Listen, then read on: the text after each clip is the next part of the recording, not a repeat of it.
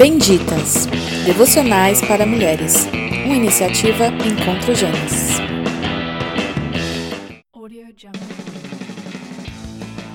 Oi meninas, bom dia. É, nessa semana nós vamos falar sobre a mulher cristã e a vaidade. Todas nós conhecemos a história de Marta e Maria, que Jesus, em viagem, foi visitar, né? Ah, e uma das irmãs, Maria, sentou-se aos pés de Jesus e ouvia tudo o que ele ensinava, enquanto Marta se ocupava com muitos afazeres na casa, né? Até que Marta indaga: Jesus, o Senhor não se incomoda que eu esteja fazendo tudo e Maria aí sentada? Peça para que ela venha me ajudar.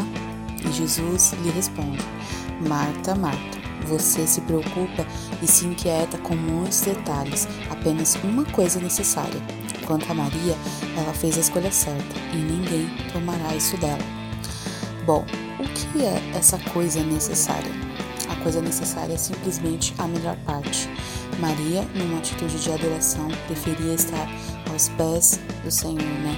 Uma das coisas que mais acho linda na palavra de Deus é a forma como ela diz respeito a respeito da vaidade no que se refere a nós, como também dos nossos afazeres, né? Porque o que Marta estava fazendo era uma atitude legal, né? A de ser uma boa anfitriã, é super legal você ser uma boa anfitriã, mas não passava de uma vaidade naquela ocasião, pois ali não estava qualquer pessoa que veio visitar ela, ali estava o mestre, né? Não precisava ela fazer bonito naquela hora.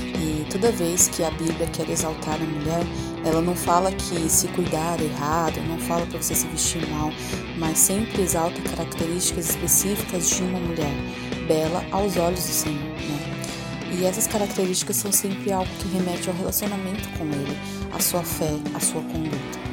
Portanto, não adianta você ser bela, dona de casa, boa esposa, se você se preocupa mais com os afazeres, em fazer bonito para o próximo, né, do que com o principal.